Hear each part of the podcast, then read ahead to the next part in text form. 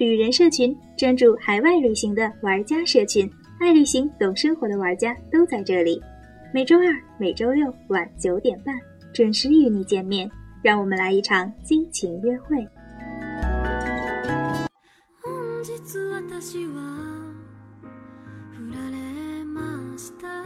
旅人社群带你畅游新世界。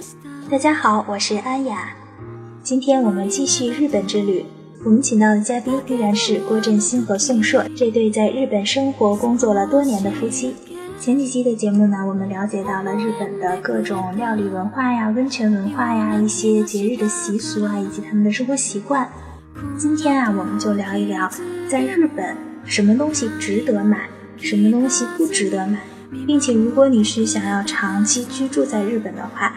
我们会为你介绍一些购物的小技巧。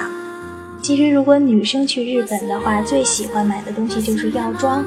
日本的各种药妆店很出名，并且东西都特别的管用。先给我们说说日本的药妆店吧。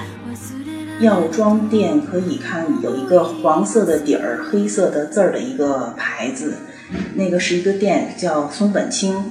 是一个连锁店，里头有所有牌子、大牌子、小牌子的。化妆品、护肤品、保养品都有。最近是我比较关注的，就是无添加的，适合备孕的呀、孕妇的一些保养品吧。我比较推荐的就是凡蔻这个，它呢那个量啊比较小，这样你可能用的时间短，然后呢保证那个期限的话呢也不会过期啊这种，然后是属于无添加的这种。嗯，另外就是日本的这个。一些不含铅的、自然的、自然派的一些化妆品都是比较好的，所以比较推荐这类产品。像凡蔻这类，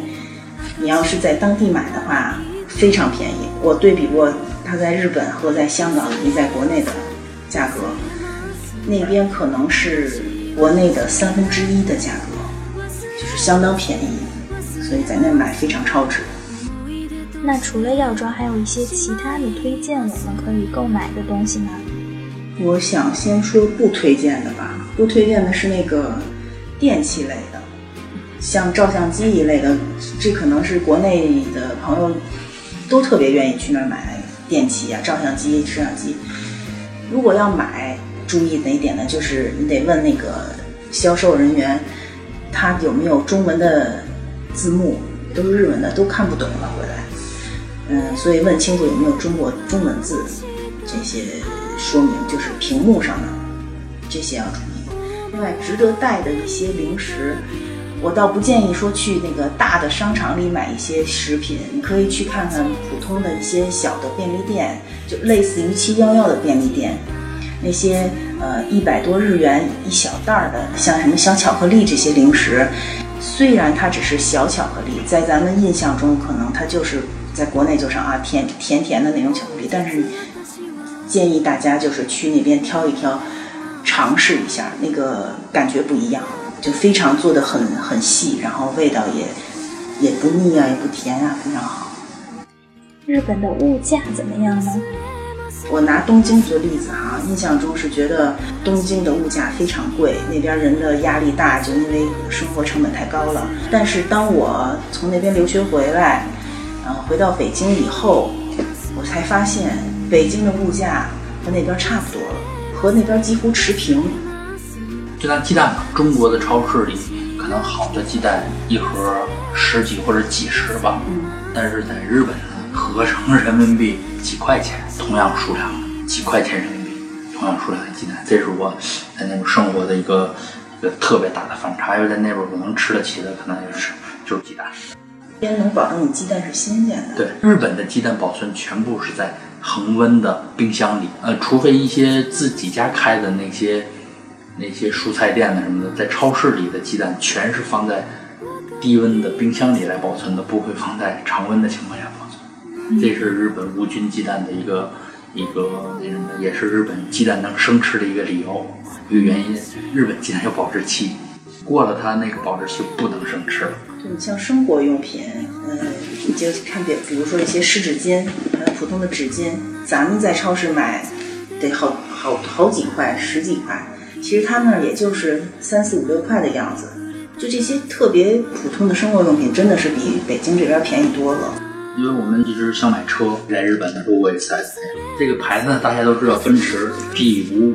在国内看来非常高端的一个高端车型，但是在日本的标价我吃惊了，二百六十万日元，什么概念？和三十多万人民币，在咱那边三百多万起的是在那边三十多万人民币卖，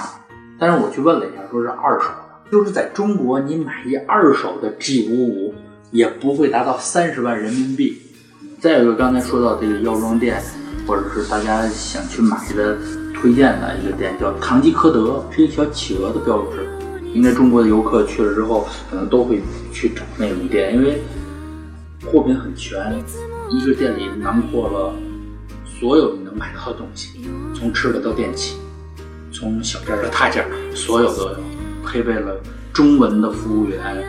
嗯，中文的解说，中文的介绍，所有的是面对中中国人，所以那个也可以。还有一个叫 Loft，L O F T，在日本也是非常有名的。那家店相对来说比唐吉诃德那种店要精致一些，它所卖的东西啊，也是从也是事无事无巨细，所有东西都囊括。但是店比较小，是连锁的，几乎哪个大商场里都有一一个角落是是都都都都有他们的。这个店的涉足的，所以大家有时候也可以去看看。那比如像你们这种长期在日本留学啊、生活的人，有没有一些在购物上的一些小技巧？因为这一点直接关系到是吧，生计，直接关系到咱们的呃日常的生活开销、生活成本，所以说这这方面关注的还比较仔细。嗯，我在日本生活这几年吧，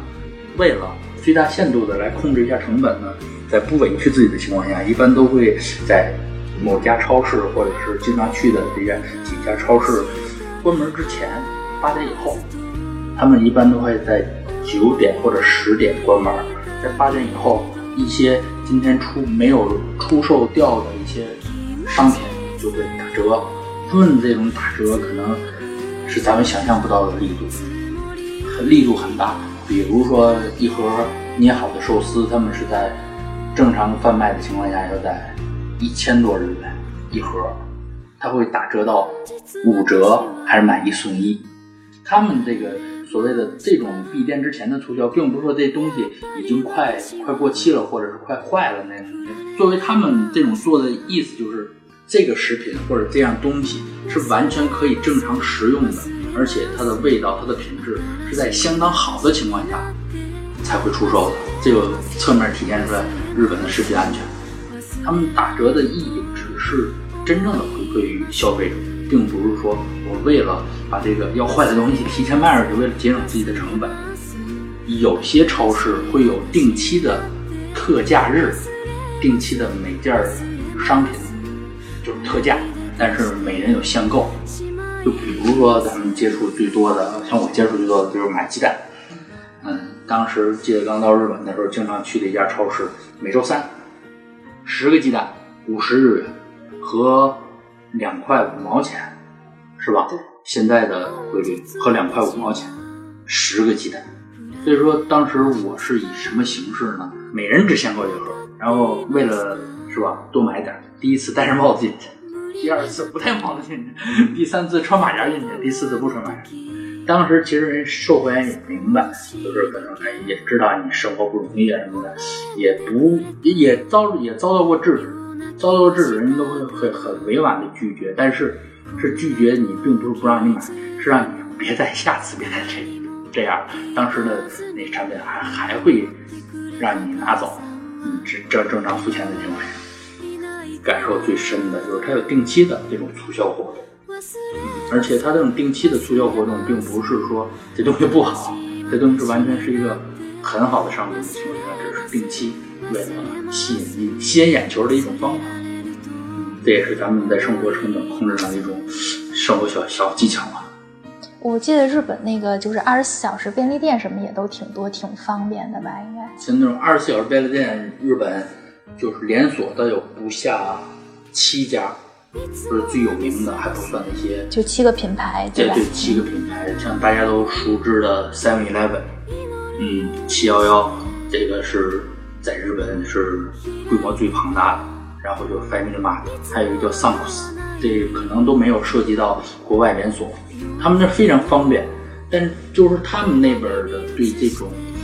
连锁型的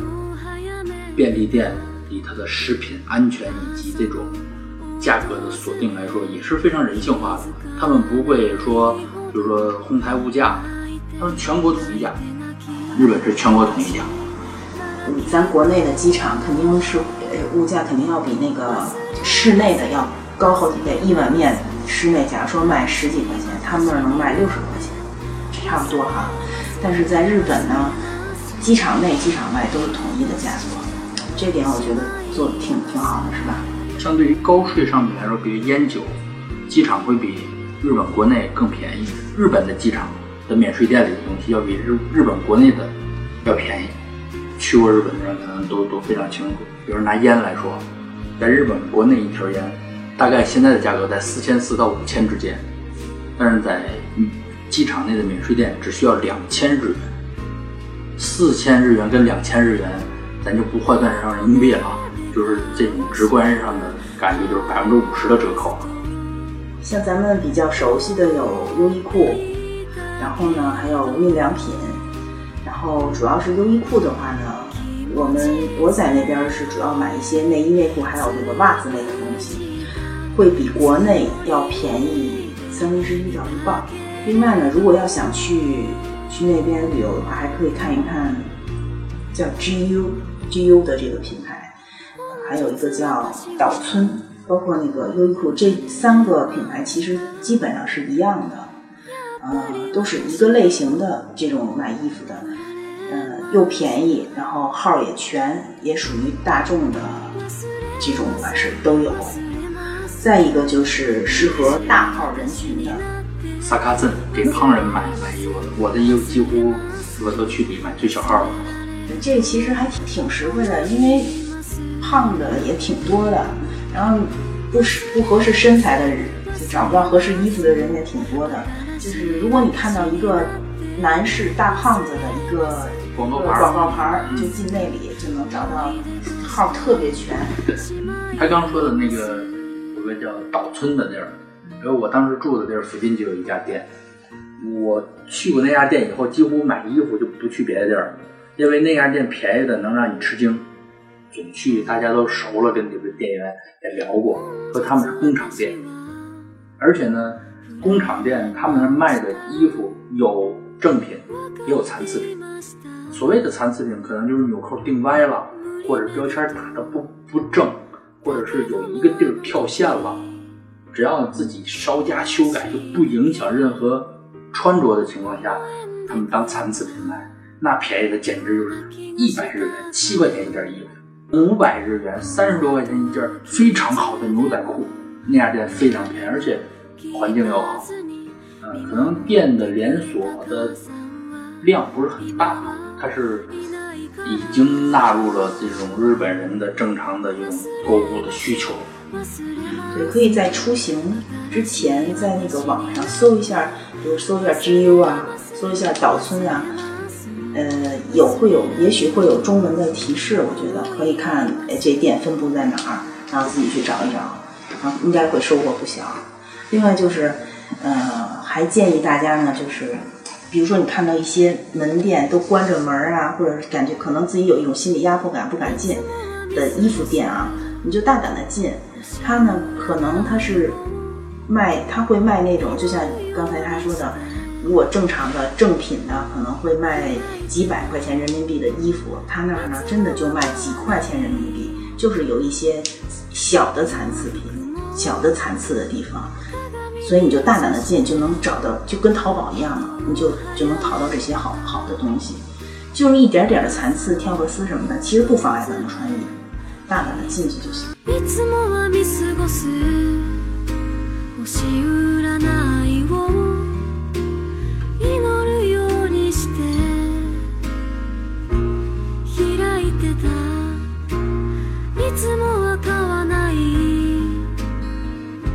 今天的话题真的十分的受用哈，我觉得比好多攻略里要详细的多。就知道了去哪里买这么实惠的药妆啊、衣服呀等等这些东西，并且对想长期去呃留学工作的朋友也是有很大的指导性作用。那下期日本的节目呢，我们还会请到二位嘉宾来为我们讲讲他们在日本留学期间打工的经历。包括一些面试的技巧，一些工作的薪资的情况，希望对你会有所帮助。今天的节目就到这里了，感谢大家的收听，我们下期见。除了旅人社群电台，微信公共账号也可以搜索到我们。在那里，有一群最懂生活的海外旅行玩家，用全新的视角探索世界的每一个角落，让一成不变的生活变得精彩。只要动动手指，在微信公共账号搜索“旅人社群”加关注就可以了。众多旅行家和好玩的活动等着你。